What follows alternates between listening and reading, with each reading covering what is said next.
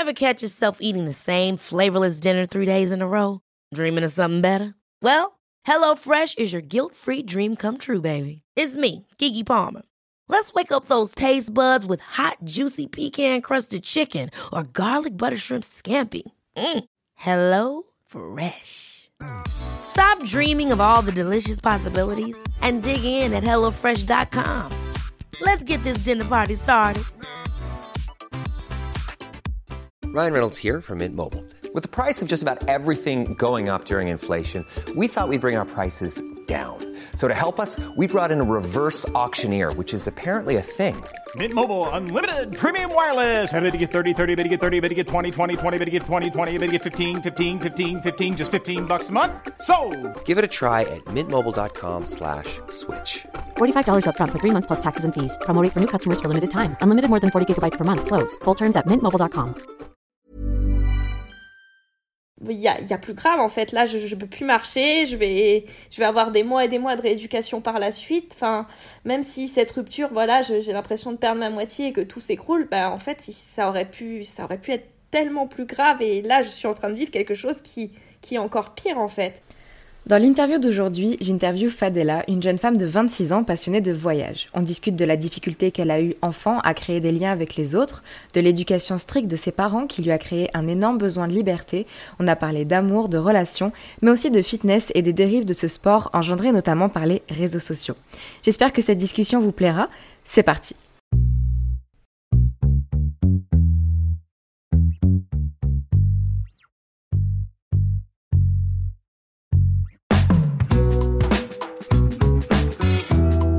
Vous écoutez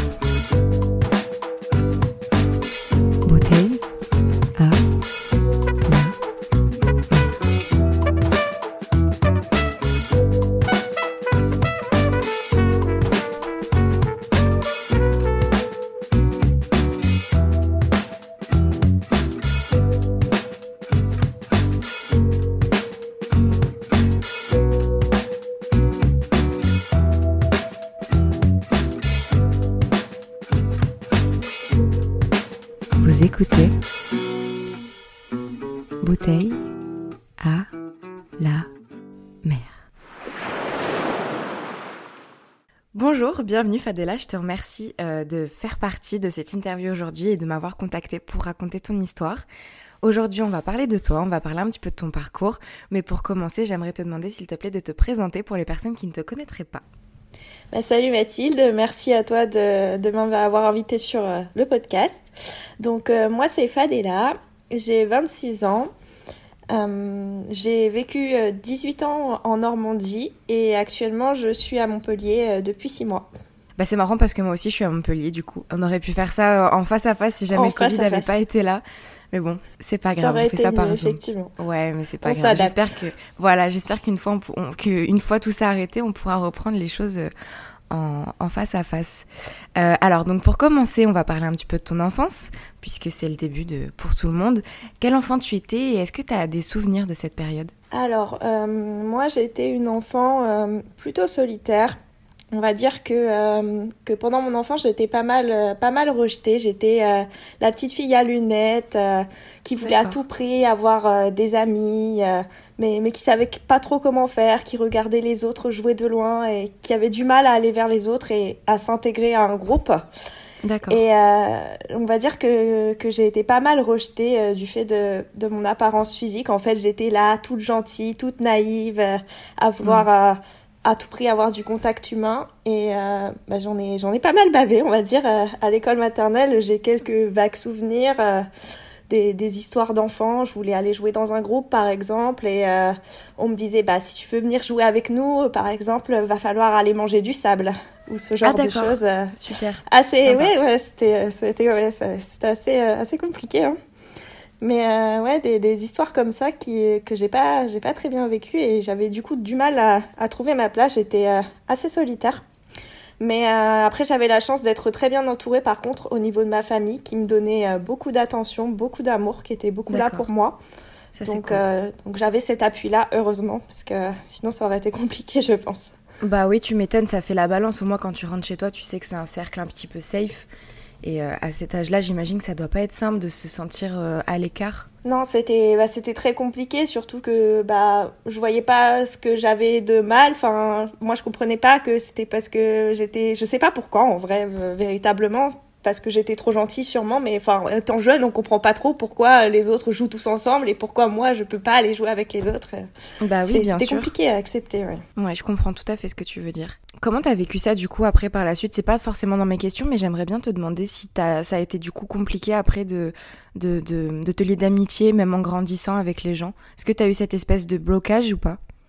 Ouais, ça m'a fait vrai. Effectivement, j'ai été bloquée longtemps par rapport à ça. J'avais toujours eu du mal en fait à aller vers les autres. Je me sentais pas à ma place. Je savais mm. pas comment. Euh, enfin, je, savais pas comment créer un lien social. En fait, j'avais toujours peur d'être rejetée, jugée.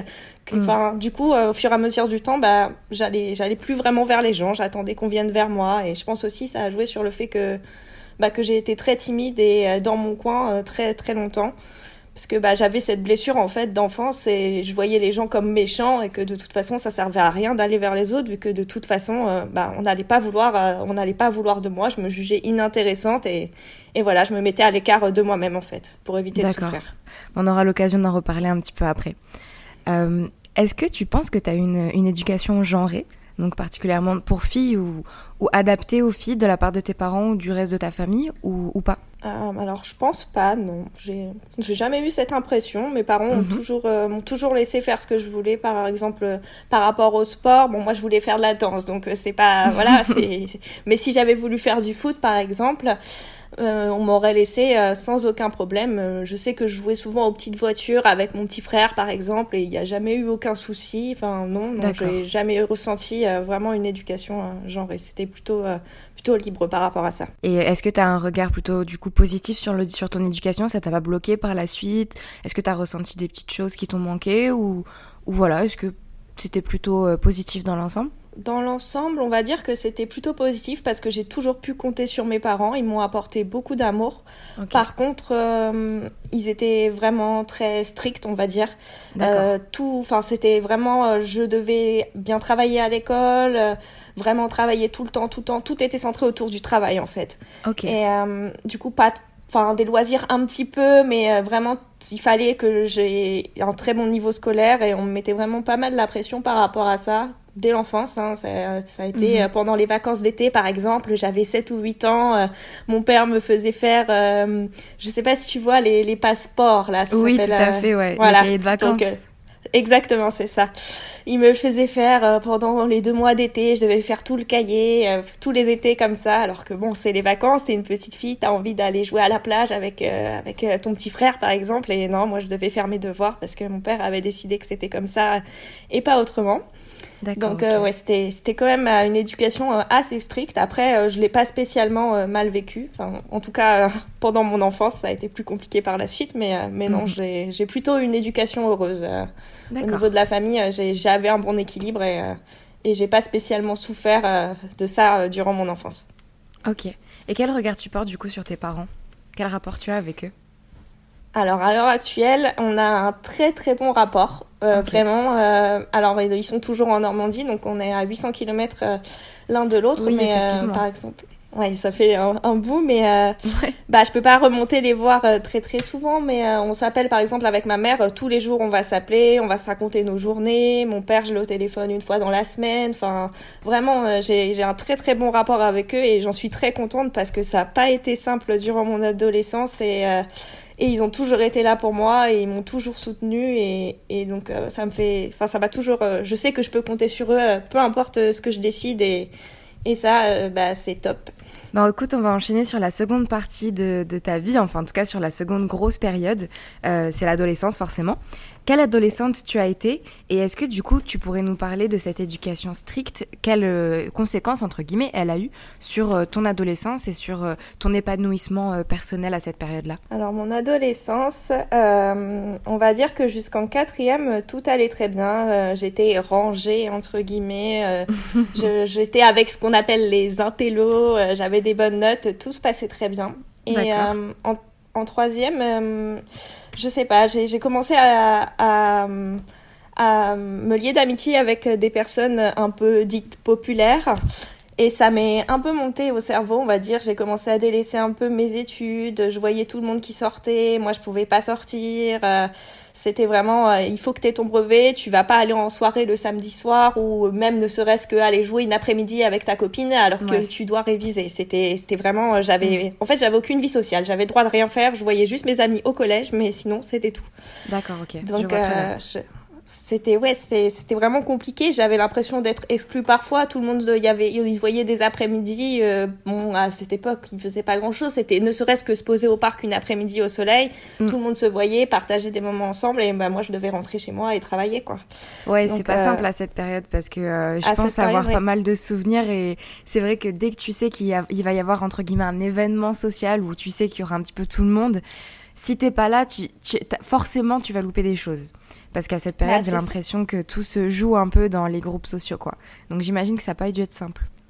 C'est ça, et même, tu as, toujours peur d'être rejeté, et exactement mm. comme tu dis, euh, de, de, louper quelque chose, et, et voilà, d'être un peu... Euh, d'être un peu exclu. Et bah à cette époque je, je le vivais pas très bien euh, je, je t'avouerai. Et euh, ça a commencé à créer pas mal de tensions avec mes parents. Je demandais bah d'avoir un peu plus de liberté pas des choses extrêmes hein, mais euh, d'aller à l'anniversaire de ma copine le vendredi soir voilà enfin pas pas des choses extrêmes. Mm. et non j'ai toujours été très cadrée. J'ai enfin ils ont ils sont restés sur leur ligne de conduite on va dire euh, jusqu'au jour où en troisième, c'était, je venais de passer mon brevet et euh, deux jours après, j'ai décidé de faire le mur, de rejoindre mes amis qui fêtaient la fin du brevet. J'avais pris mon petit vélo, j'avais fait les 5 kilomètres qui séparaient euh, mon petit village de la maison de ma copine à 23 heures le soir. et j'étais partie, partie les rejoindre. Ah et je pense que c'est, et oui. Rien de bien méchant, mais voilà, j'ai, ça, les, relations, les relations ont vraiment commencé à se détériorer à cette période et euh, ça a continué euh, au lycée parce que c'est pareil, ils comprenaient toujours pas que j'avais besoin d'avoir une vie sociale et au lycée, bah, c'est encore pire. Ouais, c'est clair. Donc, euh, donc je me sentais vraiment pas bien par rapport à ça et je comprenais pas pourquoi on me bridait autant alors que pourtant j'avais des notes correctes, hein, j'étais toujours mm. une bonne élève et voilà, enfin, je j'avais pas l'impression de demander quelque chose d'extravagant. Donc euh, bon, euh, je leur mentais pas mal. Hein. J'ai essayé, par exemple, il y a des après-midi où j'avais pas cours, je disais que j'avais cours pour euh, rester au lycée et passer du temps avec mes amis, ce genre de choses. J'essayais de, bah, de, de, faire au mieux pour, pour avoir un minimum de vie sociale et mais euh, voilà, après, ils étaient toujours sur leur qui-vive, toujours à vérifier ce que je faisais tout le temps. C'était à prendre mon téléphone le soir pour regarder les messages que je recevais. C'est parti vraiment très très loin en fait. Et je le vivais pas bien. Bah, j'avais l'impression qu'ils me faisaient pas du tout confiance. Après, il faut dire aussi que j'étais très influençable. Donc, euh, je pense qu'ils avaient un peu peur que je que je me lie d'amitié avec les mauvaises personnes, on va dire, et que, que j'aille sur un, mauvais chemin, quoi. Mm-hmm. Donc, euh, donc, euh, ouais, non, je, au lycée, ça, on a eu vraiment des relations euh, très, très conflictuelles. Mais tu m'as, dit, excuse-moi, j'ai cru. Alors, je suis pas sûre, j'ai peur, que... j'ai peur de me tromper, mais tu m'as dit que tu avais un frère, non? Tout à fait, ouais, j'ai un petit frère qui a trois ans moins que moi. D'accord. Est-ce que ça, ça s'est aussi ressenti dans l'éducation de ton frère ou pas? Alors pas du tout, je pense qu'ils ont appris des erreurs qu'ils ont fait avec moi justement. D'accord, ok. Et ils lui ont laissé lui par contre beaucoup plus de liberté parce qu'ils ont compris que moi je bah je l'avais pas bien vécu du tout et que bah après quand je, je, suis rentrée dans la vie étudiante en fait c'est devenu euh, et donc du coup euh, pour euh, pour te résumer j'étais dans un, un, petit village en Normandie et quand j'ai eu 18 ans je suis partie faire mes études à Rouen donc à 1h30 de chez mes parents donc j'ai eu mon appartement à ce moment-là. Et là bah, c'est devenu n'importe quoi plus de parents sur le dos donc c'était les amis tout le mm. temps les fêtes etc ah oui, et forcément. voilà donc euh, à ce moment-là, euh, ils ont compris qu'ils avaient fait une bêtise de trop m'avoir bridé quand, quand j'avais été plus jeune en fait, et que c'était pas forcément la bonne chose à faire pour euh, bah, pour pour avoir une vie épanouie. Et avec mon frère, du coup, non, ils ont pas du tout eu cette erreur, et lui, il a pu vraiment avoir beaucoup plus de liberté et de, de vie sociale. Et selon toi, c'est juste une question de. Ils ont compris que ça n'avait pas été une bonne éducation, euh, ou en tout cas que ça t'avait pas apporté que des bonnes choses de ton côté Ou est-ce qu'il y a aussi un lien du fait que ce soit un garçon et qu'on laisse souvent plus facilement les garçons sortir Selon toi? Euh, je pense, ouais, que le fait que ce soit un garçon, ça a aussi joué en sa faveur. Parce que du coup, euh, bah, ils avaient moins peur pour lui quand, euh, quand il allait en soirée ou ce genre Ouais. de choses. Forcément, on a toujours un peu plus peur quand c'est une fille. Et du Mhm. coup, ouais, je pense effectivement que, que ça a aussi joué en sa faveur. Oui, c'est fort possible. Euh, J'aimerais bien te demander quel était ton rapport au corps à cette période-là, quand tu étais adolescente? Alors, adolescente, j'avais un très bon rapport avec mon corps. Euh, Ok. Franchement, j'ai pas de souvenirs où je détestais telle partie, je voulais changer ci ou ça, je voulais maigrir. Franchement, non, rien, rien de tout ça. J'ai toujours été, on va dire, dans les normes, même si j'aime pas ce terme. Mhm. Mais euh, j'ai toujours été assez fine et franchement, j'ai jamais été complexée euh, de, de quoi que ce soit par, par rapport à mon corps. Donc euh, non, franchement, euh, pendant mon adolescence, j'avais j'avais vraiment un bon rapport. D'accord, bah c'est cool. C'est rare d'entendre ça, donc euh, ça fait C'est plaisir. vrai que c'est entendre. Ensuite, ça a été quoi ton parcours après le lycée? Du coup, déjà, qu'est-ce que tu as fait comme bac? Si Je ne crois pas que tu me l'aies dit. Non, alors j'ai fait un bac scientifique. Qu'est-ce que tu as fait du coup comme euh, études par la suite? Est-ce que tu as fait des études d'ailleurs? Ou est-ce que tu es partie directement dans la vie active? Il me semble que tu m'as dit que tu étais partie euh, en études euh, et que tu as pris ton, par- ton appartement par la suite. Qu'est-ce que tu as choisi comme voie Et est-ce que ça a été difficile du coup euh, pour toi de trouver ta voie? Alors oui, j'ai fait des études, du coup je suis partie en école d'imagerie médicale pour devenir manipulatrice radio.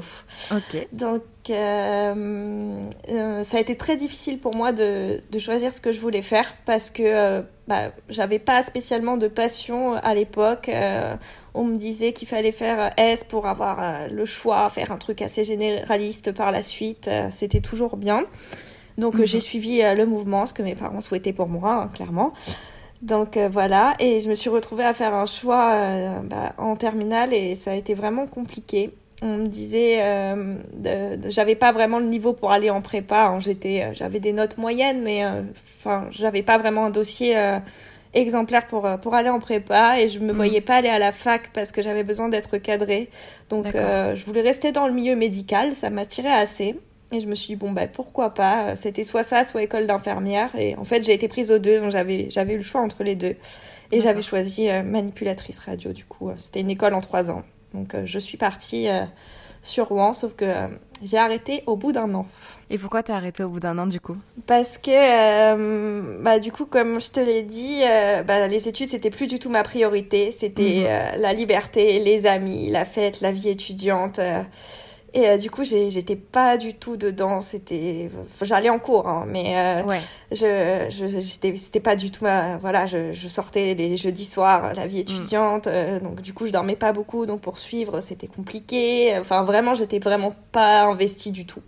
Ouais, et puis c'est euh, le du piège coup, aussi. hein. C'est le piège de la vie étudiante. C'est ça, en fait, faut trouver un juste milieu. Et bah, quand on a été bridé euh, jusqu'à ses 18 ans, euh, bah, clairement, on n'a plus du tout les pieds sur terre. Et Mm. c'est, enfin, j'ai- j'ai à fond pour mes parents jusqu'à mes 18 ans. Là, je me retrouvais toute seule sans eux, avec toutes les libertés et toutes les tentations possibles. Ma meilleure amie qui était là, tous mes amis. Enfin, c'était pas possible. Je j'ai pas réussi à me raisonner à cette période. Mais, Ah, euh, c'est compréhensible. il n'y a pas de regret, mais euh, voilà, j'ai profité, on va dire, pendant cette année. Du coup, j'ai pas, pas pu continuer en deuxième année.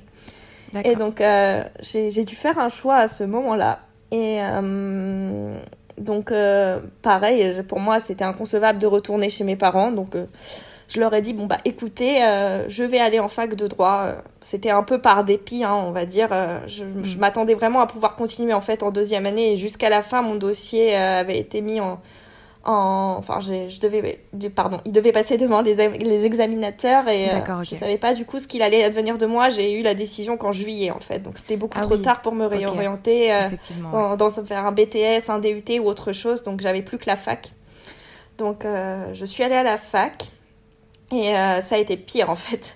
ça a été pire euh, parce que du coup j'ai rencontré de nouvelles personnes et euh, la fac bah, c'est vraiment euh, c'est vraiment particulier on va dire c'est Ouais. c'est très festif surtout que la fac de droit à Rouen était réputée pour euh, pour être euh, une fac qui fait beaucoup la fête donc euh, donc en Mm. fait la deuxième année a suivi comme la première j'ai fait la Ah, fête tout le temps c'était c'était ouais les relations avec mes parents se sont dégradées à vitesse grand V enfin clairement c'était très très conflictuel on on Mhm. N'arrivait plus à se parler sans sans se disputer et ça a même créé beaucoup de tensions entre eux du coup parce qu'ils Ah ne bon? savaient plus comment faire en fait pour, euh, pour me raisonner. Ils n'étaient pas d'accord sur la manière de faire.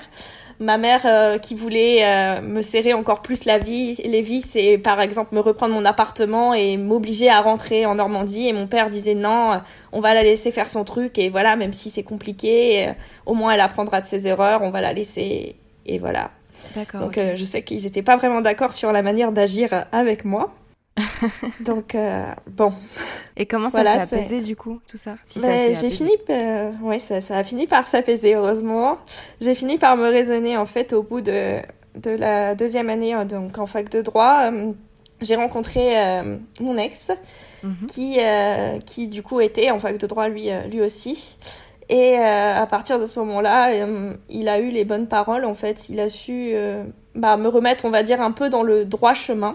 Et donc, je me suis dit, bon, il faut vraiment que j'arrête tout ça, que je coupe avec toutes ces fréquentations qui m'apportent rien de bon. Et, et que je me fasse vraiment quelque chose de ma vie, en fait. Je peux pas continuer à faire la fête comme ça indéfiniment. Puis même au bout de deux ans, tu commences un peu à te lasser. Bon, voilà, t'as fait ton truc, mais bah, tu te rends compte que c'est pas ça la vie, quoi. Donc euh, j'ai décidé de me lancer euh, par la suite dans un BTS comptabilité. Je me suis installée avec mon ex et euh, j'ai réussi à couper avec tout ça. Et à ce moment-là, les relations avec mes parents ont commencé à s'apaiser parce qu'ils ont vu que bah, que je reprenais le chemin des études et que j'étais vraiment vraiment comment dire Sur la bonne motivée voie. pour voilà sur la bonne voie Mm. pour pour m'en sortir. Ok, oui, bah en fait, t'as eu ta petite crise d'adolescence retardée finalement. Avec tout à le- fait, c'est exactement ça. Ouais, avec Ouais. la nouvelle liberté que tu as eue, bah, en même temps, c'est compréhensible. Je pense qu'on est beaucoup à, on est beaucoup à être passé par là. J'ai eu un peu la même chose, donc euh, je comprends tout à fait ce que tu veux dire. Oui, je pense que bah, c'est pour ça aussi, je pense qu'il y en a beaucoup qui loupent leur première année à la fac. C'est Ah oui, nouveau, il y a des nouvelles connaissances. Enfin, c'est tout un tas de choses qui font que, que bah, c'est compliqué de se centrer sur, euh, sur les études. Et mine de rien, on est encore jeune, à 18 ans. Donc euh, c'est normal aussi qu'on qu'on ait envie de faire la fête et de découvrir de nouvelles choses. C'est aussi ça la vie étudiante. Donc euh, Bah oui, bien sûr, voilà. c'est le, ça va avec, c'est le lot de, de cette vie-là qui est toute nouvelle. Et c'est d'ailleurs quelque chose qui est un peu normal, je pense, et qu'il faut arrêter de croire que dès qu'on se réoriente, enfin dès qu'on s'oriente plutôt et qu'on qu'on a 18 ans et que ça y est, c'est les études et tout ça, on a le droit de se tromper et il y a énormément de personnes qui redoublent même après. Donc euh, ça vraiment c'est normal et je pense que c'est même sain de passer par là parce que ça évite de, rattraper euh, tout ce qu'on n'a pas vécu à la vie étudiante après. Donc donc, donc voilà, je pense Oui, que c'est cool d'en pense. parler. non, c'est sûr, je suis, je suis complètement d'accord avec toi. Donc du coup, à l'âge de 21 ans, tu as vécu malheureusement la rupture avec euh, le garçon dont tu nous parlais, euh, avec qui tu étais depuis un an à ce moment-là. Est-ce que tu pourrais nous parler justement de cette rupture-là et de comment tu l'as vécue? Qu'est-ce que ça a chamboulé dans, dans ta vie? Alors oui, euh, alors ce garçon m'a apporté, comme je l'ai dit, énormément de choses positives. Donc euh, on s'est mis, on s'est installé ensemble directement. En fait, on avait été amis euh, pendant un an avant de, de se mettre ensemble, donc on se con- on se connaissait vraiment très très Ouais. bien. Mm. Donc euh, on s'est installé ensemble et euh, enfin, au début pour moi c'était idyllique. On était, c'était la passion, c'était c'était fusionnel. On, on s'entendait très très bien et et voilà, on était dans notre bulle. Clairement, les premiers mois, c'était waouh, c'était magique. et, euh, et voilà, il m'a, il m'a aidé sur beaucoup de choses. Il m'a aidé à me recentrer euh, sur, sur, ce, bah, sur ce qui était important en, en fait dans la vie. Et, et euh, pour ça, euh, c'était top. J'avais besoin de ça en fait. J'avais besoin de, de quelqu'un qui me dise bon, maintenant, fallait là, stop, stop tout ça. Enfin, faut, faut que tu réalises ce qui est important et qu'il n'y a pas que ça dans la vie. Donc, euh, Ouais. donc ça, c'était top. Et euh, il m'a il m'a apporté vraiment énormément sur, euh, sur beaucoup de points, sauf que je pense qu'on s'est aussi enfermé euh, bah, dans, dans cet amour qui était trop fusionnel en fait. Ouais. On n'avait plus de vie sociale, moi j'étais très jalouse, je lui interdisais beaucoup de choses, mais c'était dans les deux sens, hein. lui c'était pareil. D'accord. Et euh, du coup, euh, je, je lui interdisais d'avoir euh, du contact avec euh, des, des filles. Il a dû couper euh, avec euh, contact avec euh, les amis qu'il avait. Enfin, c'est Ouais, vraiment parti un parti peu loin. très très loin. Ouais, c'est parti vraiment très très loin. C'était pas les petites crises de jalousie euh, que tous les couples, je pense, connaissent à un moment Mm. ou un autre. C'était Ouais. vraiment extrême. D'accord. Et j'en devenais même à lui interdire de voir ses amis parce que je me sentais mal s'il passait du temps avec euh, en fait avec d'autres personnes autres que moi. Ok. Donc euh, c'était vraiment extrême en fait. En fait, je savais que j'avais le contrôle mental sur le sur lui, on va dire. C'est horrible de Mhm. dire ça, mais oui, bon, mais au moins c'est- tu c'était l'as vraiment. tu, tu l'assumes Ouais, et c'est bien d'en parler. Donc euh, c'est- courageux Ouais, de ta ça. part de le dire. Bah oui, mais sur le coup, je m'en rendais pas du tout compte. Hein. C'est par la, par la suite que je me suis rendu compte de tout ça, mais j'avais vraiment un contrôle sur lui et lui, il n'avait pas assez de, de caractère pour, euh, bah, pour euh, me dire bon bah écoute Fadela, non ça je le ferai pas, stop. Il allait vraiment dans mon sens en fait parce qu'il avait peur de, de me perdre si jamais il allait pas dans mon sens. Donc, euh, donc il faisait vraiment tout, tout ce que je voulais, tout ce que je lui disais. il allait toujours dans mon sens, sauf que ça prenait des proportions énormes parce que bah du coup il y avait aucune limite et et donc moi, je, bah, j'avais, je, j'avais aucune notion de ce qui était rationnel ou non en fait. Vu que je savais que je pouvais tout avoir, bah, je, je poussais en fait toujours plus, toujours plus. Et c'était un engrenage en fait. Je m'en rendais vraiment pas compte. Et euh, et euh, comme ça, ça a duré, euh, bah, ça a duré. bon, les six premiers mois, ça allait, c'était plutôt sain, on va dire. Et les six derniers mois, bah, il a dû, il a dû subir tout ça en fait. Mm. Et euh, je le prenais vraiment pour acquis. Je me disais, de toute façon, euh, peu importe ce qui se passe, il m'aime beaucoup trop, il me quittera jamais. Donc en fait, c'est ce que tu te disais consciemment. Excuse-moi, c'est ce que tu te disais consciemment, consciemment ou c'est ce que tu te rends compte que tu pensais sur le moment? Non, je me le dis. Je me le disais consciemment sur le moment. C'est vraiment ce que je me disais sur, sur le moment. Ok. Donc, euh, pour moi, pour moi, dans tous les cas, il resterait. Et donc, du coup, bah, je me permettais des choses que, qui sont inimaginables. Et c'était, voilà, c'était invivable pour lui, en fait. Il était, euh, on va dire, dans une prison, clairement. D'accord. Donc, euh, donc, voilà. C'était la même chose pour moi. J'avais vraiment plus de contact avec, euh, bah, avec personne, en fait. Je me, on était dans notre bulle, hein, clairement. voilà. Ok il a commencé à me faire euh, à me parler de son mal-être mais euh, pour moi c'était rien que de toute façon il me quitterait pas enfin j'étais vraiment dans dans mon truc et mm. personne ne pouvait m'en sortir en fait j'étais personne ne savait ce qui se passait hein, de toute façon mais euh, de toute façon j'étais têtue et j'écoutais pas du tout ses plaintes en fait le fait qu'il était pas bien que qu'il pouvait plus continuer comme ça pour mm. moi c'était anodin et de toute façon du moment où il m'avait c'est eh ben tout allait bien pour lui c'est très égoïste, hein, mais euh, sur le moment, c'est comme ça que, que c'était. D'accord. Et en fait, il, m'a, il, a, il est parti, euh, du coup, euh, à la fin de, de, de l'année scolaire en vacances avec ses amis parce qu'il n'en pouvait plus. Et à partir de ce moment-là, il a eu un déclic, en fait, et il s'est dit, ben, c'est plus vivable, cette relation, elle est pas saine et je, je peux plus rester, en fait. Et au retour de ces vacances-là, il, il m'a quitté. Sauf que bah, moi, je m'y attendais pas du tout. En fait, j'étais, enfin, pour moi, c'était inimaginable. Donc forcément, euh, ça n'arriverait jamais. Ouais. Et euh, je, bah, je suis tombée de, de très très haut. Et euh, ça a été, ça a été, ça a été très compliqué cette période parce que bah, forcément, bah, j'avais construit toute ma vie par rapport à lui, par rapport à ce qu'il voulait. C'était mon pilier. J'avais bah, à part ma famille, donc du coup avec qui ça allait beaucoup mieux à cette période, bah, à part lui et ma famille, j'avais plus personne. Mhm. Donc, euh, bah, je, en fait, j'avais l'impression que toute ma vie s'écroulait en fait. J'avais plus aucun repère. Je, je savais plus, je savais plus qui j'étais. Je savais plus ce que je voulais. pour moi, je, je valais plus rien sans lui en fait. Mm. Et euh, ouais, j'ai eu du mal à du mal à me reconstruire euh, après ça. C'était une phase vraiment, vraiment très compliquée. Je sais plus c'était quoi ta question et si j'y ai bah, répondu. oui, c'était exactement ça. C'était de savoir comment tu avais vécu la rupture et qu'est-ce que ça avait chamboulé en toi. Donc c'est exactement ce que tu m'as dit.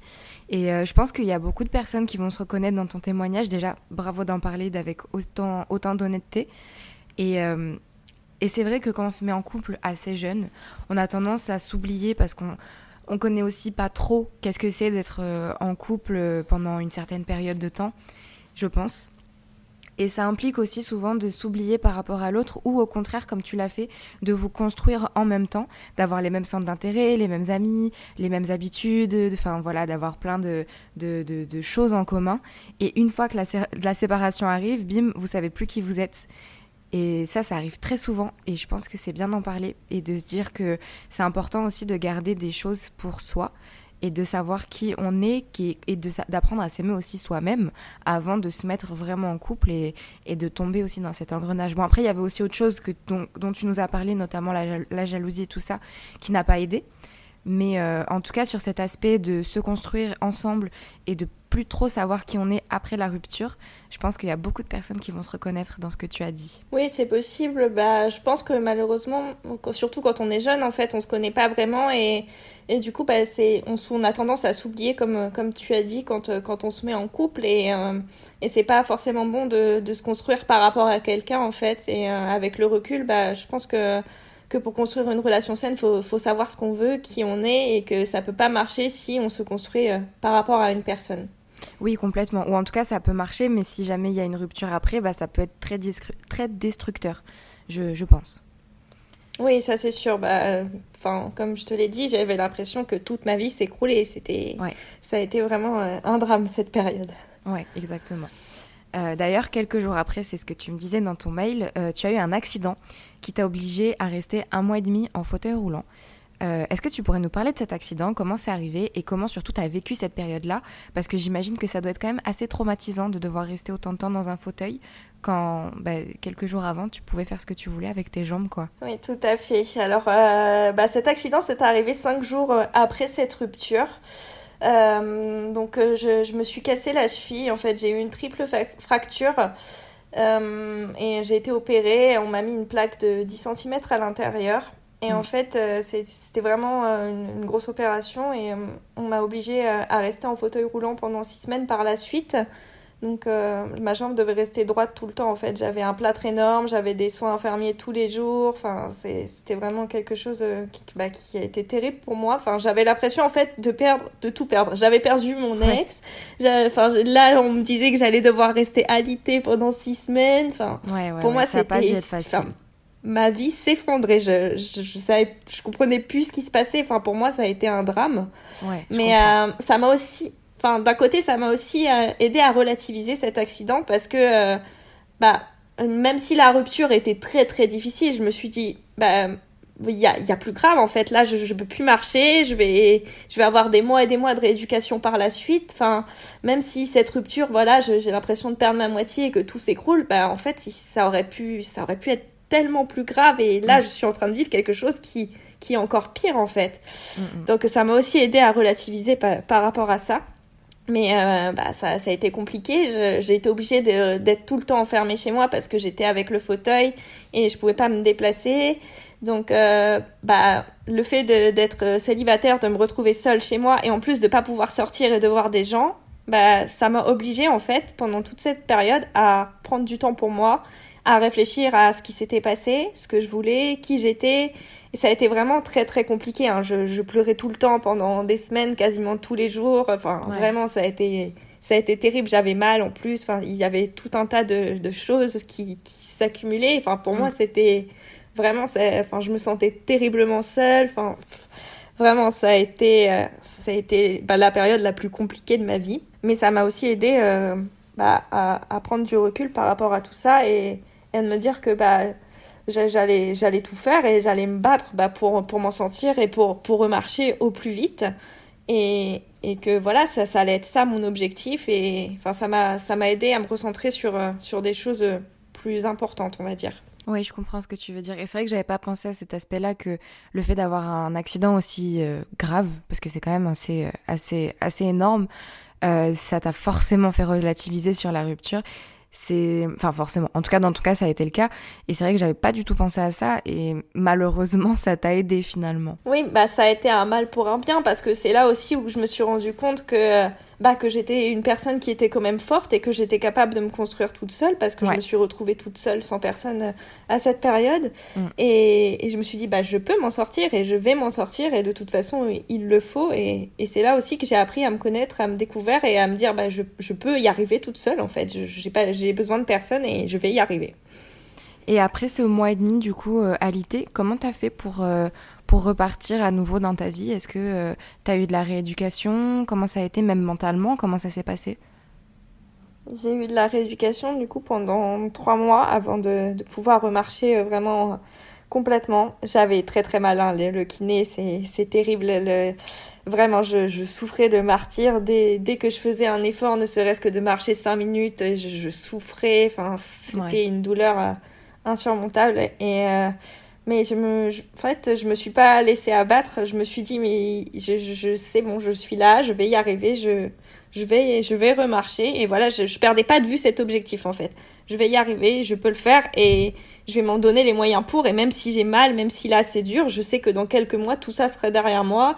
Et, et voilà, que c'est qu'une mauvaise passe à passer et que, et que de toute façon je vais pas rester là à me morfondre enfin au bout d'un moment faut faut aller de l'avant quoi après euh, j'avais ma famille qui était là derrière moi j'avais ma meilleure amie j'avais les, les, gens de mon BTS aussi qui avaient été très présents à cette période parce que forcément mhm. ils étaient obligés de venir me chercher en voiture en fauteuil roulant parce que bah, moi je pouvais pas me déplacer enfin j'étais quand même pas mal entourée hein. j'étais pas toute seule non plus euh.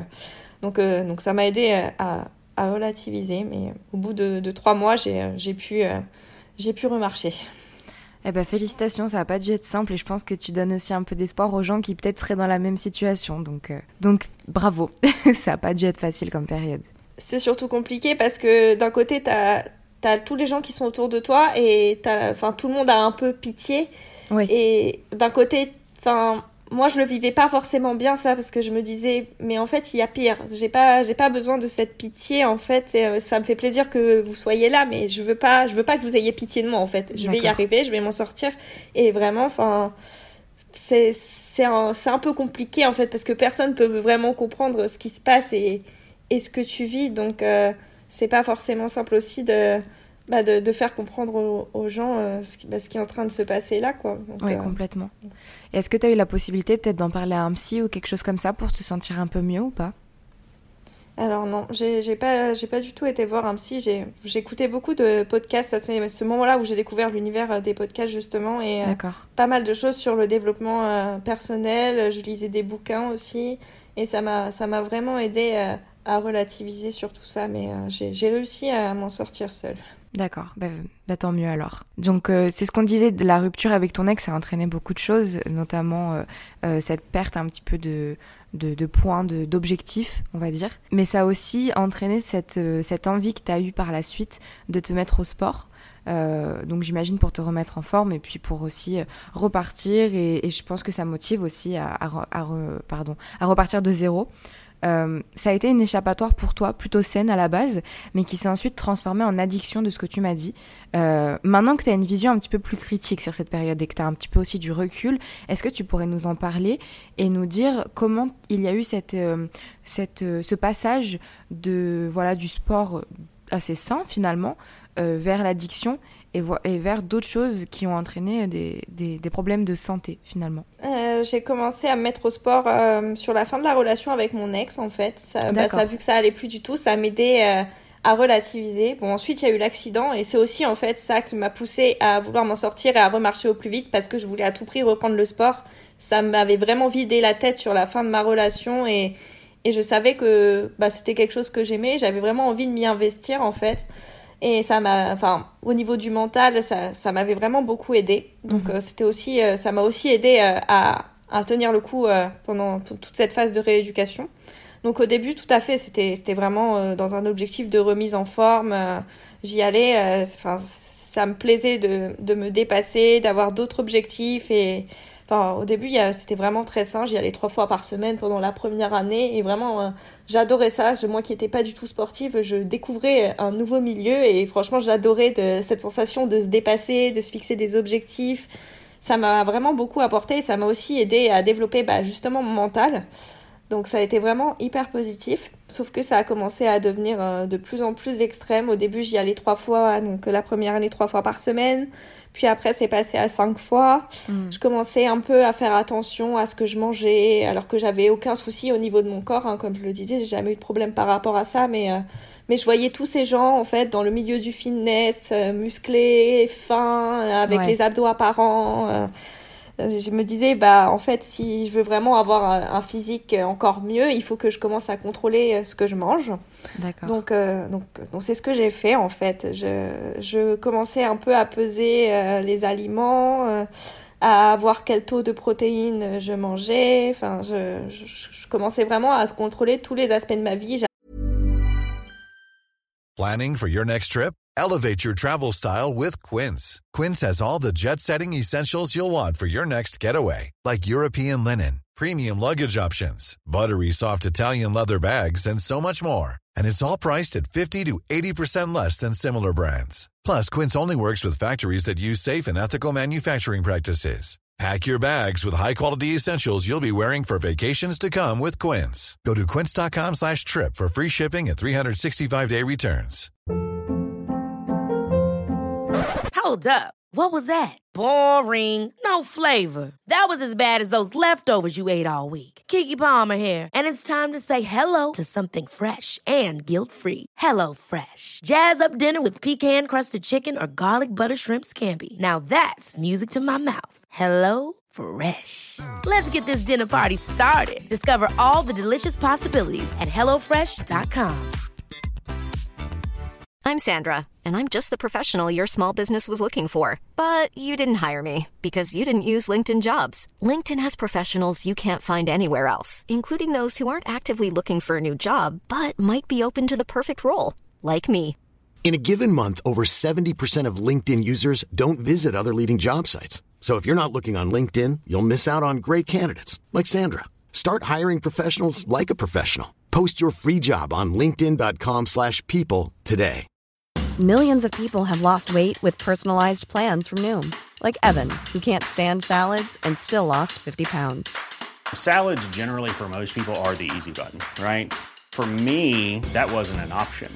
I never really was a salad guy. That's just not who I am. But Noom worked for me. Get your personalized plan today at Noom.com. Real Noom user compensated to provide their story. In four weeks, the typical Noom user can expect to lose one to two pounds per week. Individual results may vary.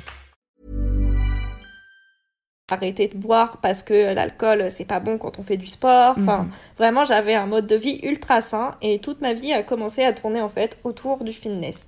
D'accord. Je me réveillais, euh, je me couchais à des heures fixes, je me réveillais à des heures fixes. Si je me couchais un peu plus tard, ça n'allait pas parce que je n'allais pas avoir mon quota de sommeil. Si je mangeais un peu plus gras tel jour, ah bah non, ça ne va pas non plus parce que euh, du coup je vais prendre du gras. Enfin, c'est vraiment devenu Mm. obsessionnel. Ouais. Tout tournait autour de ça. Euh, j'ai été pas mal sur Instagram à cette période et j'ai découvert aussi bah, tout, tout l'univers du fitness et ça a pas du tout joué euh, en ma faveur parce que du coup, euh, bah, tout le temps en fait, j'avais ces images de, de corps parfait, on va dire, même s'il n'y a pas de corps parfait, mais euh, de, de ces filles qui, qui, bah, qui sont, on va dire, euh, très secs et Mm. très, très fit. Ouais, complètement. Et ça me donnait, bah, j'avais envie de ressembler à ça, hein, clairement. Euh, c'était, Mm. c'était mon objectif, c'était ce que je voulais. Et euh, du coup, bah, ça c'est devenu un cercle vicieux en fait. Plus ça allait, plus je contrôlais euh, tout au niveau de la nourriture et de tous les aspects de ma vie. hein. Mm. Parce que du coup, ça jouait aussi sur, euh, sur ma vie sociale, parce que bah, je, je sortais plus avec mes amis le soir, sinon j'allais me coucher trop tard. Les restos, je les refusais parce que je voulais pas manger des choses qui n'étaient pas saines pour moi. Et, Ah oui, et ouais, je, me suis, je me suis vraiment enfermée dans cet univers. Et euh, au bout de deux ans de pratique, je voulais vraiment prendre en muscle en fait. J'avais cet objectif. Et pour ce faire, euh, il fallait que je mange du coup plus, plus que mes besoins pour, euh, bah, pour pouvoir prendre en muscle, en sachant que j'allais forcément prendre en gras aussi, mais j'avais Ouais. pas le choix de passer par cette phase. Donc c'est ce que j'ai fait. Donc je pesais toujours tout ce que je mangeais. Je mangeais plus que mes besoins. Il y a certains jours où j'avais plus faim du tout, mais je me forçais à manger parce qu'il le fallait pour prendre en muscle. C'est Ah comme oui, ça. d'accord, ok. Donc, euh, donc voilà, je, je, c'est, moi dans ma tête, c'était comme ça, il fallait que je le fasse. Donc je mangeais, je mangeais, je mangeais sans, sans avoir faim parfois, mais, mais je me forçais parce que j'avais cet objectif en tête. Mm. Et, euh, et voilà, j'ai fait ça pendant six mois. Et euh, au bout de, de six mois, c'était devenu incontrôlable en fait. Je, je mangeais tout le temps et sans avoir aucune sensation de faim, juste parce qu'il fallait manger. Donc euh, j'ai pris énormément de poids pendant cette période et j'étais contente parce que j'ai pris du muscle aussi, mais j'ai pris beaucoup de gras aussi. Et euh, après, je voulais faire ce qu'on appelle une sèche, Ouais. donc euh, diminuer les calories petit à petit pour euh, du coup voir euh, la, avoir la belle définition musculaire, on va dire, de ce que j'avais pris pendant cette période qui se cachait du coup sous cette couche de gras. Et euh, donc j'ai diminué les calories, sauf qu'en fait, je me suis rendu compte que bah, j'y arrivais pas, que j'avais, que j'avais, mon estomac en fait avait pris l'habitude de, bah, de beaucoup manger et, euh, et j'a- j'arrivais plus en fait à contrôler euh, comme je le faisais avant, à manger des quantités normales. Je me gavais, euh, j'ai, commencé à faire euh, quelques crises de, de boulimie. C'était surtout le soir en fait. euh, après ma séance de sport, je rentrais, je mangeais mon dîner et ensuite vers 22h, je me disais bon bah je vais remanger un petit truc et et en fait, bah, ce petit truc, ça devenait un gros truc. Par exemple, à la place de manger, euh, je sais pas moi, une pancake, bah, j'allais en manger 5, 6. Ok. Et après, j'arrivais plus à m'arrêter en fait. Je, je mangeais jusqu'à temps que mon ventre me dise stop et que je sois à deux doigts de, de vomir en fait. J'en pouvais plus. J'avais plus aucun contrôle sur, euh, sur tout ça. C'était même de l'hyperphagie, je crois que ça s'appelle. Hein. C'est ça, ouais. C'est des crises d'hyperphagie, tout à fait. Mm. Euh, J'en venais pas à me faire vomir, donc euh, je pense que c'est pas, on peut pas vraiment appeler ça de la boulimie, mais euh, ouais, c'est ça, c'est des crises d'hyperphagie. D'accord. Et avant que j'en prenne conscience, ça, ça, a été compliqué. J'en parlais pas, hein. j'avais honte de ça. Je me disais, mais tout le monde y arrive, pourquoi moi j'y arrive pas? Mais j'étais dans la spirale en fait, j'avais pris l'habitude de beaucoup manger et j'arrivais pas à me raisonner, à me dire euh, bah, qu'il fallait que, je mange moins en fait et que c'était pas normal de manger autant. Euh. Voilà, je... Hmm. c'était devenu complètement malsain. Et à ce moment-là, t'étais pas suivie par un professionnel euh, de la nutrition? Non, j'avais vraiment tout fait toute seule et euh, non, j'en aurais eu besoin. Par contre, je pense à ce moment-là, ça, m'aurait aidé. Euh, ça, je m'en serais sortie plus rapidement en tout cas que parce que là, ça a quand même pris beaucoup de temps. Ouais. Donc, je continuais à peser hein, ce que je mangeais. Et en fait, en juin 2019 j'ai eu un déclic et je me suis dit j'en ai marre. J'en ai marre de tout ça, j'en ai marre de peser, de contrôler, j'en ai marre, j'en ai marre de me priver en fait et, il faut que je laisse mon corps euh, bah, se réguler tout seul et que je réapprenne en fait à, avoir voir ces signaux de faim mhm. pour pouvoir euh, pour pouvoir réguler tout ça et tant pis, enfin faut pas que je me fie au poids sur la balance ni à ce que je vois dans le miroir, faut juste que je réapprenne à manger et à écouter mon corps. Et je me suis totalement détachée de tout ça. Donc au début, ça a été compliqué. Hein. Je, je mangeais toujours beaucoup. Et au fur et à mesure, ça a commencé un peu à se réguler. Euh, petit à petit, ça a pris, euh, ça a pris un an avant vraiment de, de, de, se réguler vraiment et de, de, pouvoir manger sans culpabiliser. Parce que du coup, je culpabilisais tout le temps. Dès que je mangeais un peu trop, c'était un drame. Si je mangeais pas assez, je me disais, bon bah là, ça va pas, j'ai pas trop mangé. tout tournait autour de ça. Mm. Et j'ai mis un an, ouais, une bonne année avant de de vraiment me détacher de, de cet aspect. En fait, euh, je voyais plus l'aliment en lui-même, je voyais l'aliment comme euh, des calories en fait. J'étais capable de dire euh, bah, dans chaque aliment de combien de calories, combien de calories il y avait, combien de protéines, etc. C'était plus l'aliment en lui-même en fait. À ton avis, à quel moment tu as, eu ce, ce changement de, de, vision des choses entre je fais du sport parce que ça me fait du bien et, et voilà, je fais mes trois séances par semaine, etc. et je me sens mieux vers euh, cet aspect un petit peu plus malsain de vraiment faire très attention à ce que tu mangeais, de partir dans ces prises de masse, dans ces sèches, etc., sans être contrôlé. À quel moment il y a eu cette espèce de switch euh, dans ta pratique? Je pense que c'est vraiment en fait, euh, bah, c'est les réseaux sociaux, hein, clairement. C'est à mm. partir du moment où je me suis mis sur les réseaux sociaux et à regarder un peu comment manger telle ou telle personne, ce qu'elle faisait comme exercice, que trois séances d'entraînement de, par semaine, c'était pas suffisant. Enfin, Vraiment, c'est à partir du moment où j'ai commencé un peu à regarder ce qui se faisait à droite à gauche que je me suis dit ah bah en fait je fais peut-être pas les choses comme il faut et si je veux vraiment avoir des résultats physiques bah il faut que je fasse autrement en fait. En fait, ça a commencé à changer à partir du moment où je faisais plus du fitness pour me sentir bien et euh, faire du sport et être bien mentalement, mais plus pour l'aspect physique en fait. À partir du moment où je me suis dit c'est pour le physique, je veux avoir un physique mieux, on va dire à partir de ce moment-là, ça n'a plus été en fait. Alors que le sport, je pense que ça doit avant tout bah, rester un plaisir et être. Euh, bah, c'est fait pour être en bonne santé en fait. Si tu es là à contrôler tout ce que tu fais, à plus avoir de vie sociale, à te forcer à, aller t'entraîner, bah c'est pas normal en fait. Faut vraiment écouter ses envies et, et voilà, ça, reste avant tout un plaisir et, et enfin j'ai eu du mal à me rendre compte que bah, que tout ça c'était c'était pas ça en fait pour moi j'étais dans un environnement sain et du je faisais du sport donc euh, c'était bien en fait je voyais pas le mal et du oui, c'est le piège aussi voilà parce mm. que on vend ça comme euh, enfin la solution miracle entre guillemets alors que ça peut aussi avoir un effet très néfaste surtout quand on, bah, quand on est jeune et qu'on voit tout ce qui se passe sur les réseaux sociaux on peut très vite être influencé et et je pense que ouais, j'ai pas vu en fait le moment. Euh, enfin, sur le coup, je me rendais pas compte que j'étais en train de switcher vers vers un, bah, vers un univers hyper malsain et, qui allait pas m'apporter euh, des bonnes choses et qui m'éloignait de mon objectif de base qui était d'être en bonne santé. Oui, complètement. Oui, c'est ça qui est assez, euh, assez intéressant dans ce que tu racontes, c'est que tu es vraiment passé de, de, de la pratique super saine à l'addiction et au TCA. Et je pense que c'est aussi la raison pour laquelle il faut penser à se faire euh, un minimum suivre dans sa pratique quand on essaye en tout cas de, de faire des, des, prises de masse et des sèches, parce que ça reste quand même quelque chose qu'il faut maîtriser.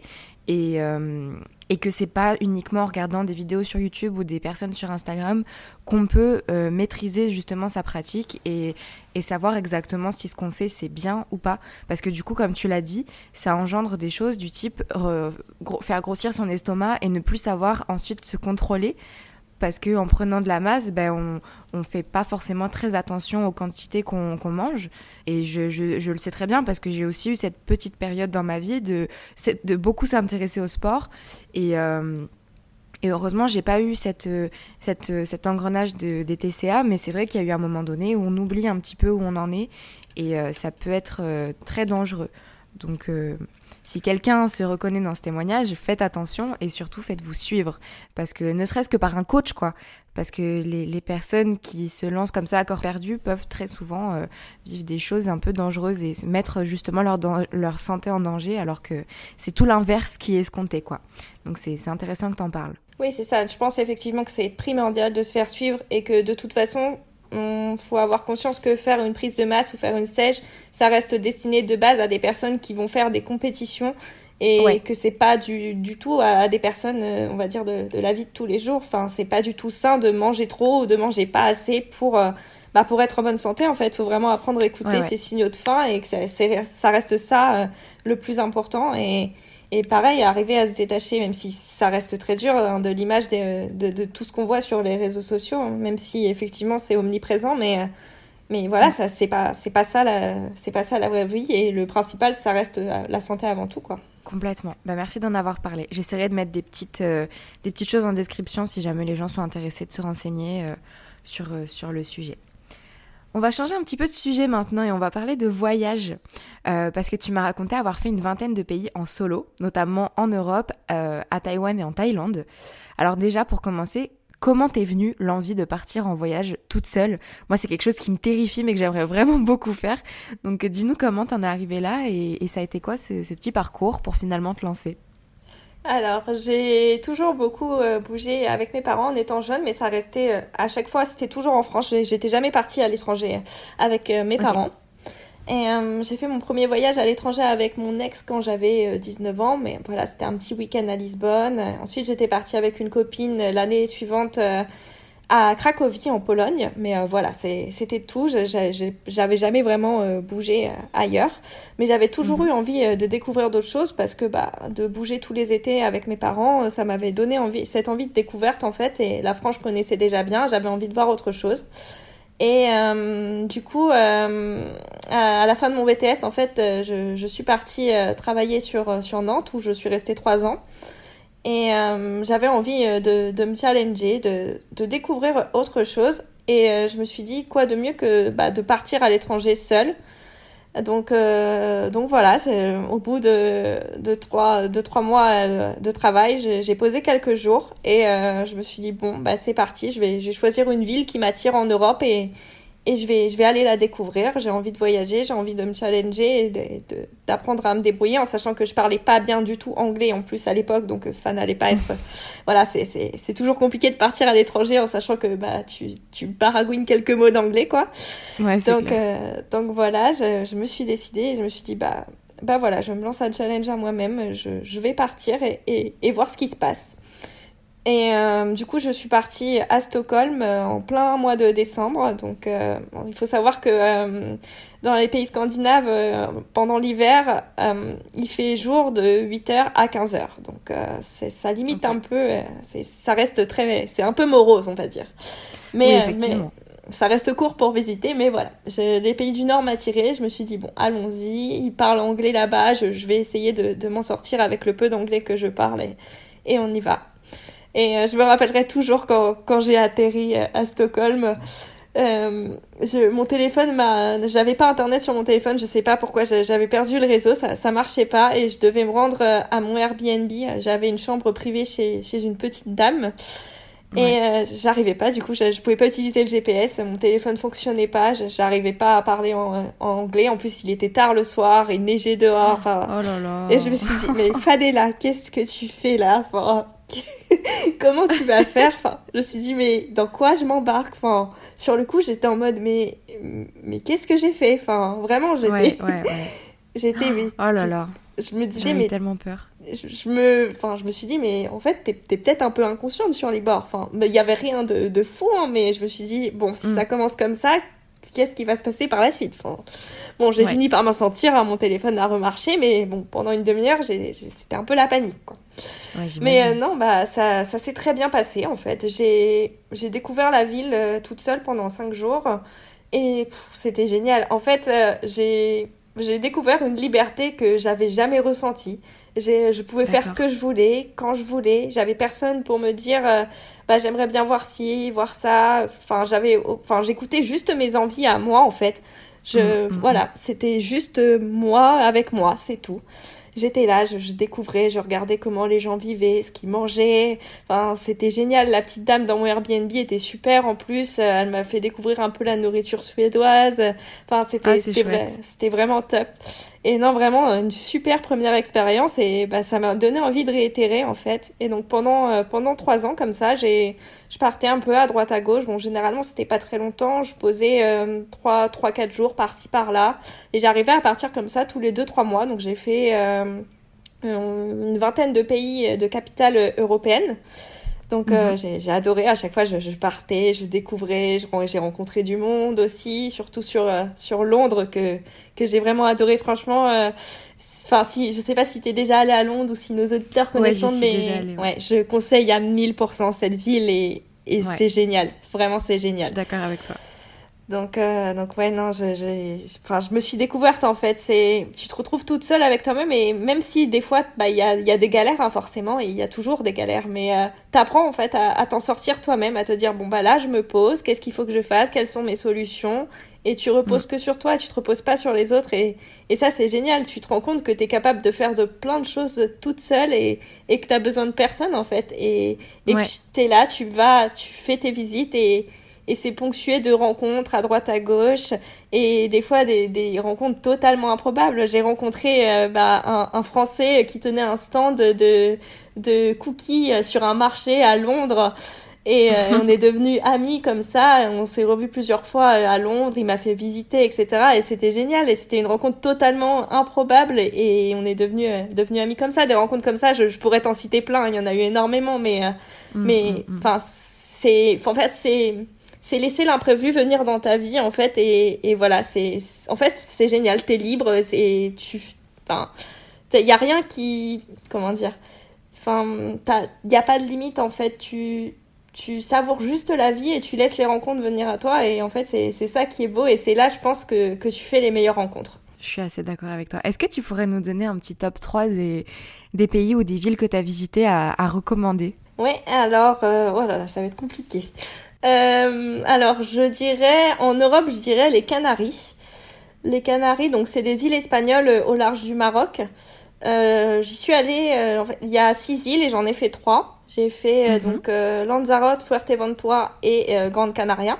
Et en fait, c'est c'est en fait si vous aimez la nature, surtout c'est magnifique. C'est des paysages mais à couper le souffle à une heure de route, tu peux te retrouver avec des, des paysages totalement différents. T'as de tout. T'as des îles désertiques, euh, des fois t'as as des îles plus sauvages, t'as des grandes plages de sable blanc, euh, t'as des volcans, des montagnes. T'as vraiment de tout. Et franchement, ah au niveau nature, c'est magnifique. les plages là-bas sont superbes. Si tu aimes la plongée ou surfer, c'est aussi le. Enfin, c'est parfait sur un sur une petite île ou qui se parcourt généralement en allez, tu, tu, peux en faire le tour en, ça dépend des îles, mais on va dire généralement en trois heures, tu t'en as fait le tour, mais tu as, une mhm. diversité, c'est incroyable.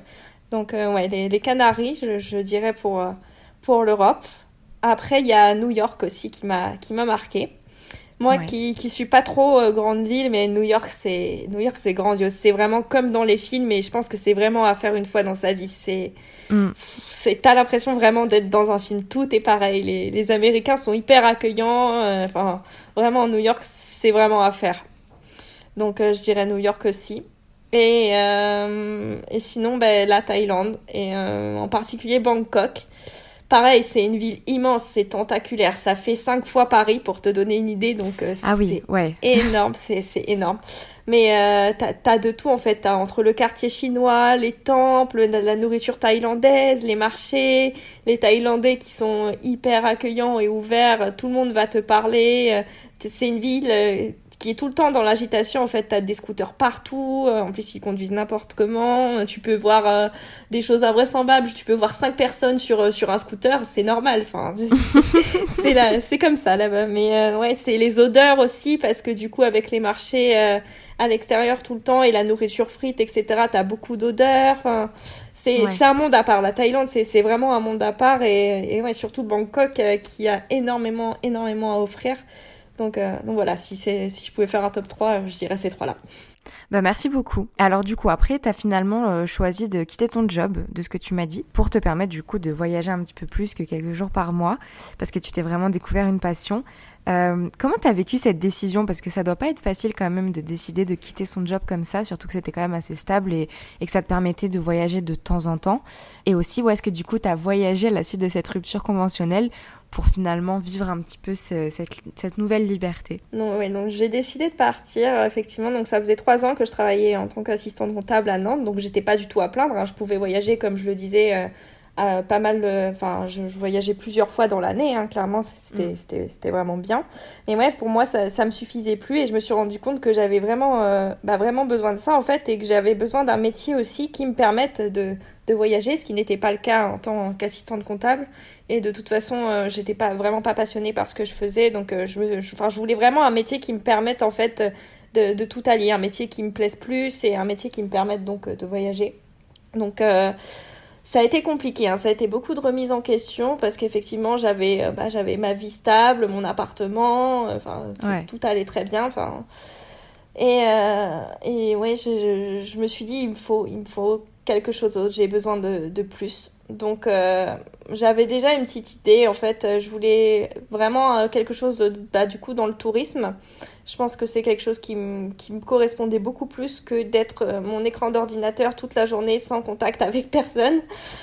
donc, euh, donc j'ai pris la décision de poser ma rupture conventionnelle et, euh, et donc de, de, me réorienter dans le tourisme. J'avais pas d'idée précise sur le moment. ça, j'étais ouverte à plein de possibilités. j'envisageais peut-être de faire une formation ou alors de reprendre mes études. Enfin, c'était très vague. Mais mhm. sur le coup, là, l'objectif à la fin de la rupture conventionnelle, c'était de partir vraiment sur le long terme et euh, enfin sur le long terme. Avec le peu d'économie que j'avais euh, de, de, côté, de partir vraiment euh, pas, pas plus que quelques jours. Donc de partir un mois, un mois et demi ou deux. De base, c'était un mois et demi qui était prévu. Et de voir en fait si vraiment le voyage sur, le, sur une plus longue période me plaisait plus que de partir quelques jours. Et mhm. du coup j'ai pris la décision à la fin de la rupture de partir euh, un mois et demi euh, en Thaïlande. Et euh, j'avais trouvé un volontariat pendant trois semaines là-bas, donc au sein d'un hôtel. Donc travailler à la réception d'un hôtel, enfin travailler c'est un volontariat, donc t'es pas payé mais t'es nourri, logé et tu travailles, enfin tu travailles. En échange de, voilà, de En échange de services 5 ou 6 heures dans la journée. Et euh, du coup, j'avais trouvé ça euh, en Thaïlande. Donc, je me suis dit, bon, bah, je vais visiter les trois premières semaines et les trois dernières. Donc, je serai euh, à la réception de l'hôtel. Ça me permettra de voir si c'est un métier qui pourrait me plaire par la suite. Et, et du coup, voilà, je, je suis partie suite, suite à cette structure conventionnelle. Et donc, bah, comme je l'ai dit, hein, la Thaïlande, c'était magique. C'est mon plus beau voyage. Vraiment, c'était c'était mm. génial.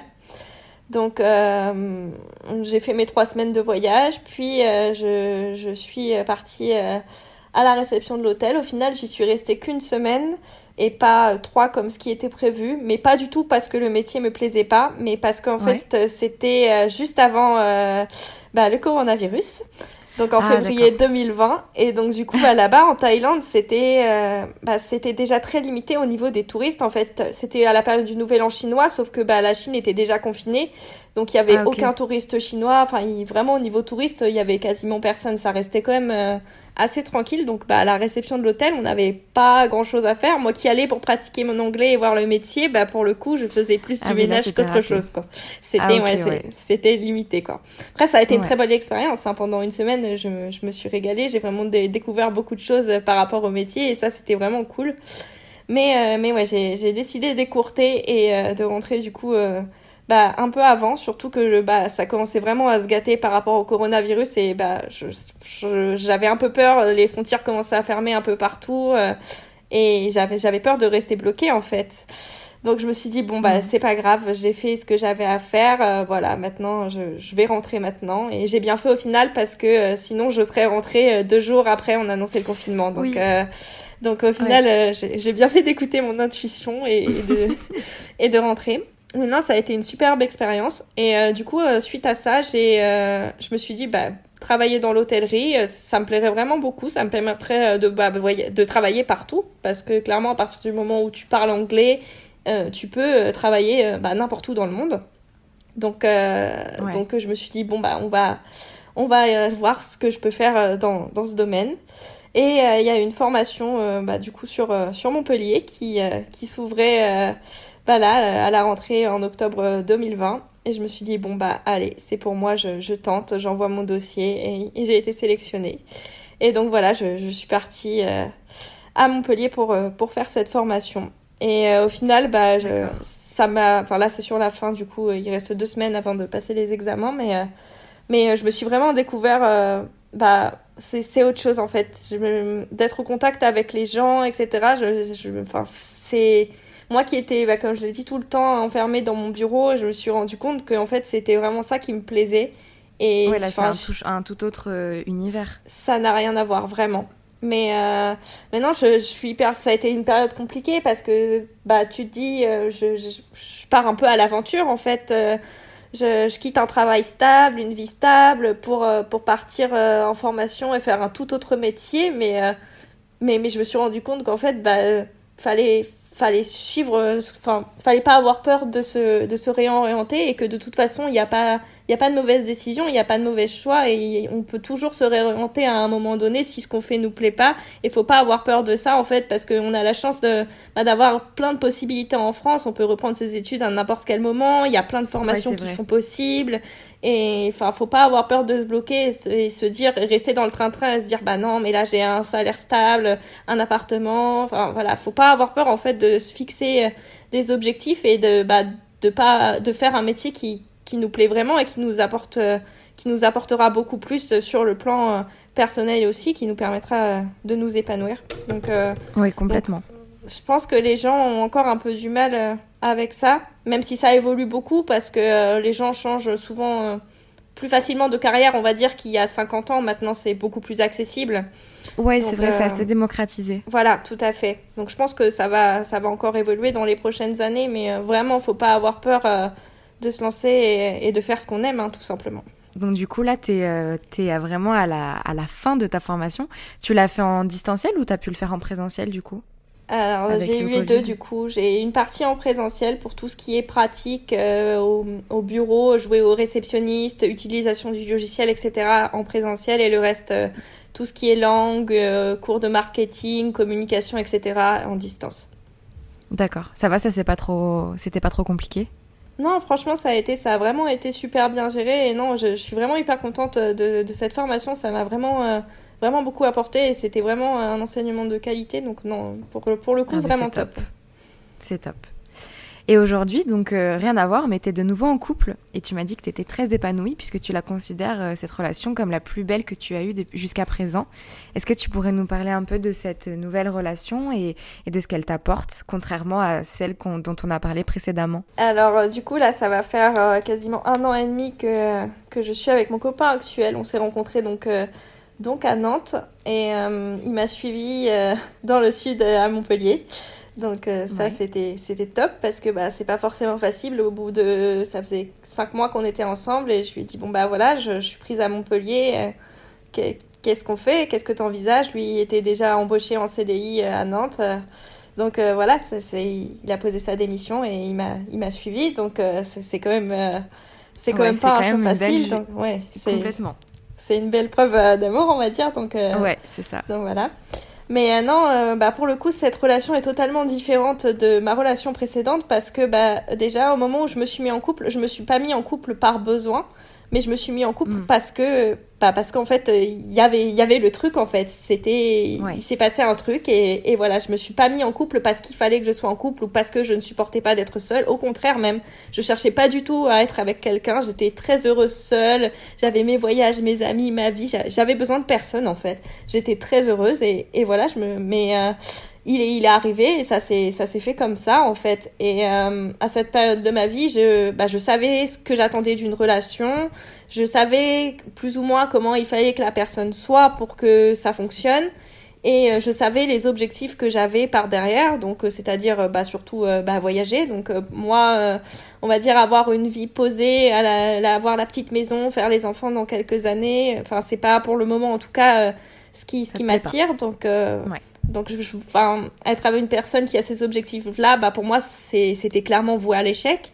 Donc, il fallait quelqu'un qui soit plus ou moins euh, sur la même longueur d'onde que moi. Et euh, du coup, euh, ça, ça, a mis quelques, enfin, quelques mois, ça a mis deux mois avant de se faire. Mais on a, on a vraiment pris le temps de discuter de nos envies, de ce qu'on voulait, de, de comment on voyait la vie. Et, euh, et pour le coup, bah, je, pour une fois, j'ai pas, euh, parce que avant j'étais pas mal effacée, et vu que je savais moi-même pas qui j'étais, c'était compliqué de dire ce que je souhaitais dans la vie et qui j'étais et, quels étaient mes souhaits. Donc euh, là, pour le coup, j'ai, bah, j'ai vraiment été moi-même et je n'ai pas eu peur de dire ce que je souhaitais et voilà. Enfin, je lui ai clairement dit que que s'il avait pas la même vision que moi, bah moi je ne creuserais pas, plus. Enfin, c'est voilà, je me forcerai pas. bon, bah on va essayer et on verra quoi. Enfin, non, au mm. bout d'un moment on, évolue aussi et j'étais capable de savoir euh, plus ou moins euh, si la relation marcherait euh, ou pas. Et du coup, voilà, c'est ça s'est fait comme ça.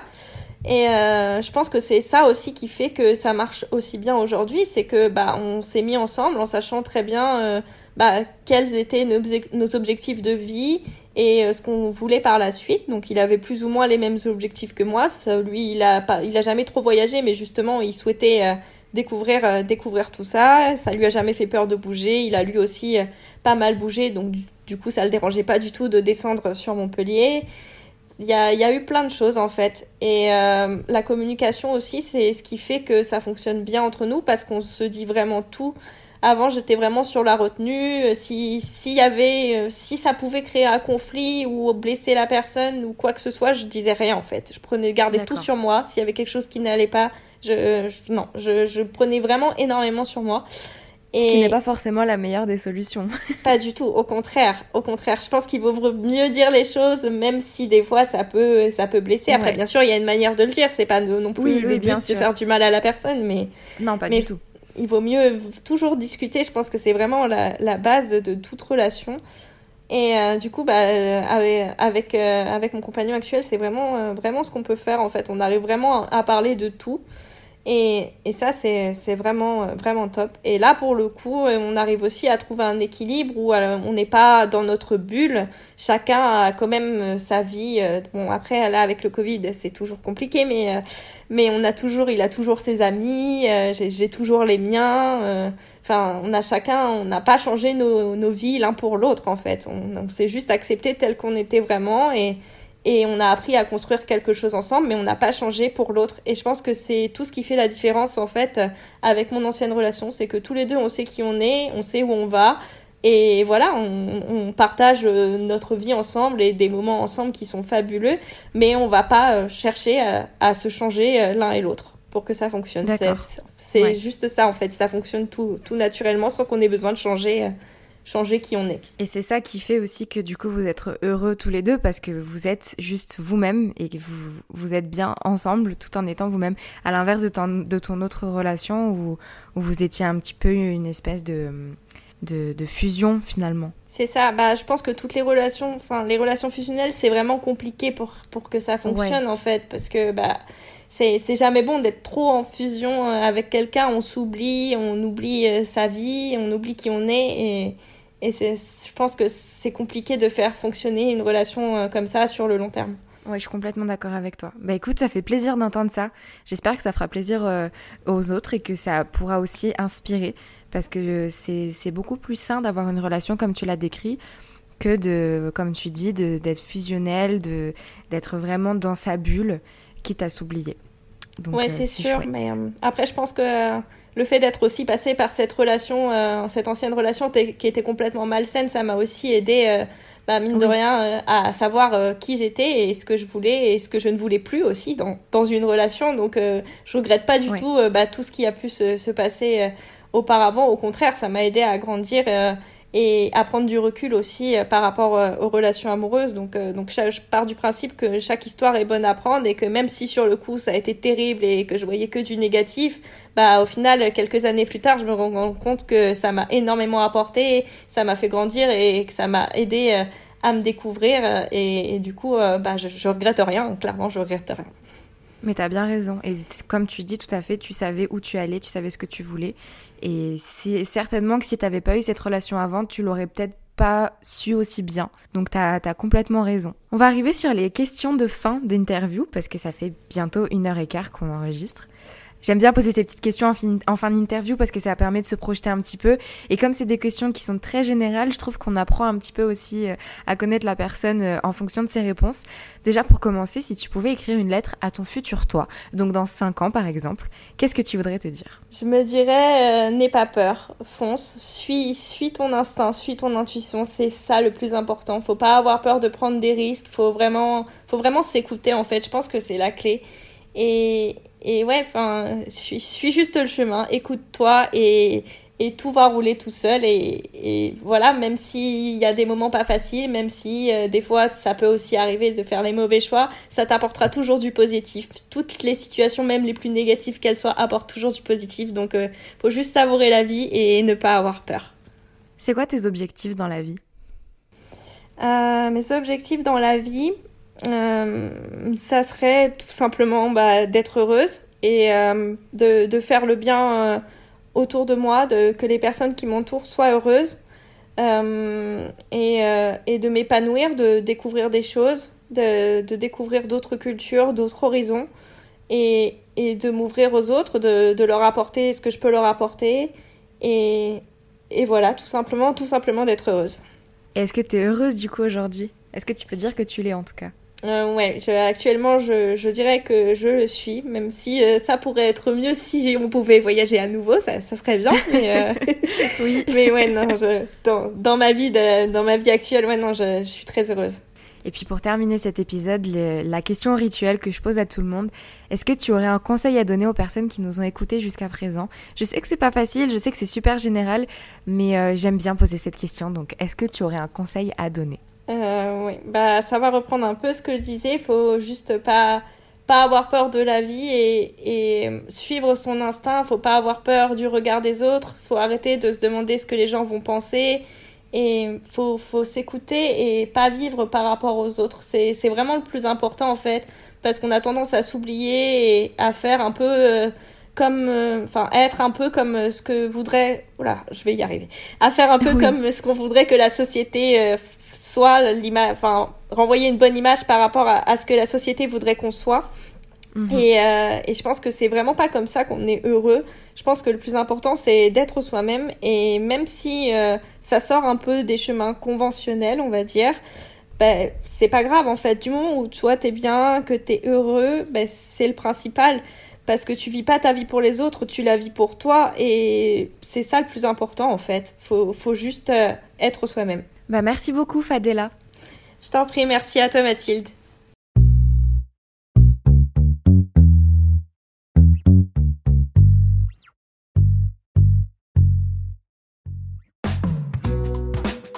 Merci à toi d'avoir écouté l'épisode jusqu'au bout. Je t'invite dès aujourd'hui à soutenir Bouteille à la mer en mettant 5 jolies étoiles sur Apple Podcast avec un commentaire pour me dire ce que tu as pensé de cet épisode. Tu peux aussi venir t'abonner à la chaîne YouTube et à l'Instagram de Bouteille à la mer que tu retrouveras en description. Pour me donner des idées de sujets à aborder, témoigner toi-même sur une thématique en particulier ou me contacter pour partager ton témoignage dans une interview sur ton parcours, sur tes combats, sur ton vécu, tu peux m'envoyer un mail à l'adresse bouteille à la mer du 6 podcast Merci encore pour ton écoute et à très vite dans un prochain épisode de Bouteille à la mer.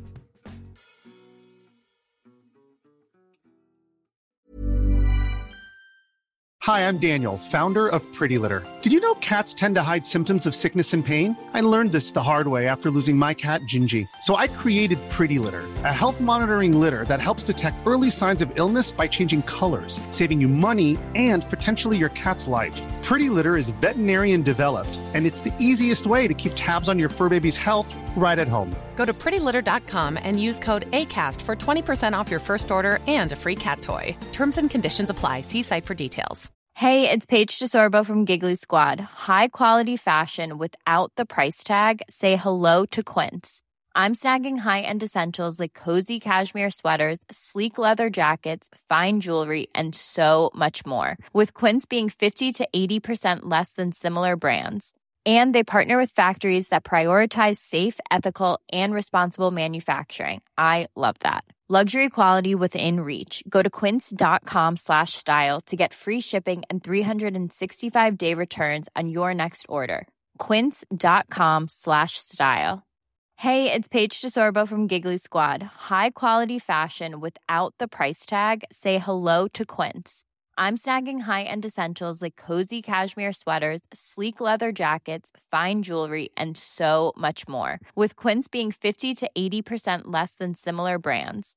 And they partner with factories that prioritize safe, ethical, and responsible manufacturing. I love that. Luxury quality within reach. Go to quince.com slash style to get free shipping and 365 day returns on your next order. Quince.com slash style.